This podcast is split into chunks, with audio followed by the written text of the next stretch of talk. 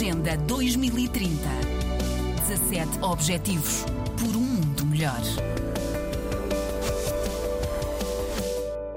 Não é uma casa qualquer, esta é uma casa de vidro. A ideia foi do ambientalista Carlos Serra. De materiais retirados do lixo e de garrafas de vidro surgiu um projeto de sensibilização ambiental. Fica em Moçambique.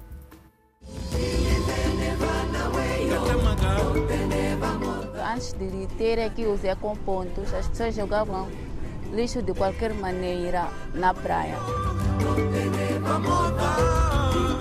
Passamos a comprar à comunidade o vidro, incluindo o caco, e usamos o caco, bastantes toneladas, nas fundações. Bueno, que geralmente, o meu 193. 160 mil garrafas foram usadas nesta construção até o momento, na Casa Piloto de vidro que é uma casa, portanto, uma espécie de casa-museu, uma casa de, de, de educação ambiental por excelência. Aqui nesse passeio, desenhei um coração para sabermos que tem que ter um coração honesto.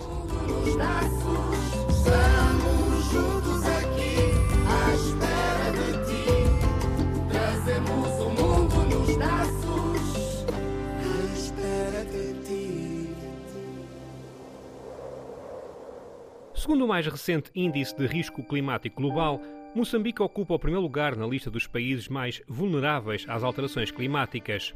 Só em 2019, por causa dos ciclones Idai e Kenneth, morreram mais de 700 moçambicanos.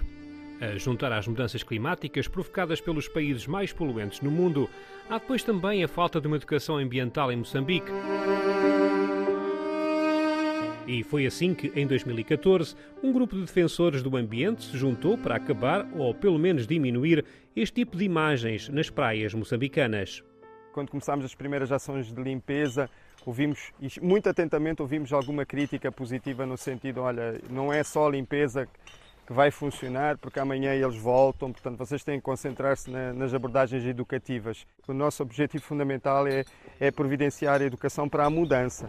É desta forma que nasce o Ecocentro da Praia da Macaneta, uma zona turística não muito longe da capital Maputo, onde a proteção, o restauro do ecossistema e a conservação do meio ambiente estão bem presentes.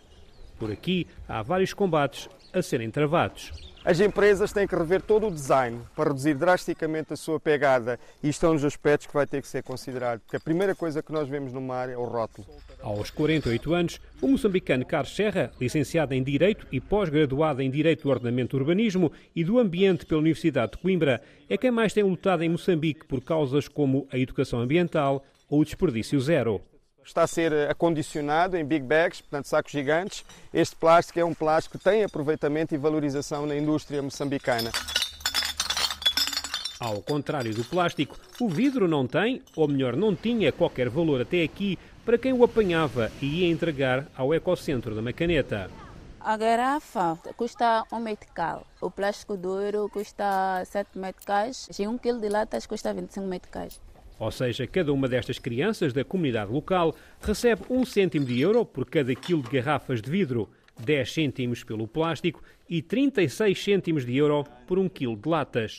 É produto de, do dia de praia de ontem. São crianças, infelizmente não, não gostaríamos que isto fosse a regra e gostaríamos de reter as crianças na escola, mas o que elas estão a fazer é colher algum dinheirinho para ir a casa, dar à mãe e ajudar a comprar pão. E para dar escoamento a tantas garrafas de vidro, eis que surgiu então uma ideia inovadora. Porta principal tem uma varanda panorâmica virada para o rio, uh, ali um espanta-espírito que também é o aproveitamento de, de garrafa, conforme vem. Aqui estamos na sala, uma sala que tem uma particularidade, portanto tem já uma parede que chamamos portal, que é uma parede panorâmica. Então aqui está um dos tipos de paredes que nós nós temos, um dos três, neste caso usando uma diversidade de garrafas. Pois aqui nós temos dois tipos de paredes. Lá fora nós vemos isto, cá dentro nós vemos o bocal. Detalhe muito importante é que a nossa Mariazinha faz parte da casa. Então esta era a única árvore que estava dentro do perímetro e nós decidimos enquadrá-la, envolvê-la na casa de vidro. Uma casa bem económica, ecológica e que por estes dias é a menina dos olhos de Carlos Serra. Realmente o efeito luz funcionou, uma, uma certa magia na casa de banho.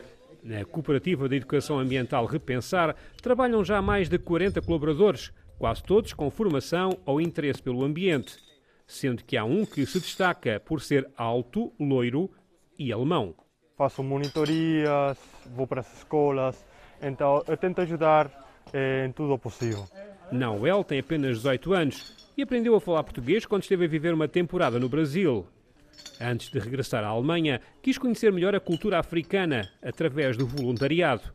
E até ficou famoso nas redes sociais por causa desta foto, onde aparece a transportar nas costas o bebê da família moçambicana que o acolheu. Eu estava voltando com a minha família de uma caminhada e eu perguntei se eu podia levar uma criança de neneco. E meu pai depois fez a foto, colocou no Facebook, eh, o Carlos Serra depois também colocou no Facebook e ficou viral. Ao ponto de alguém ter escrito que Nauel afinal era um surfista australiano e um futuro chefe de comunidade na Macaneta. Uma língua de terra que tem sido vítima de alguma erosão, ao ponto do restaurante do complexo turístico onde está o Ecocentro ter corrido perigo de ser engolido pelas águas do rio Incomati. Algo que só não aconteceu devido à pronta intervenção da equipa de Repensar, que recorreu a pneus velhos e doados. Agenda 2030. 17 Objetivos por um mundo melhor.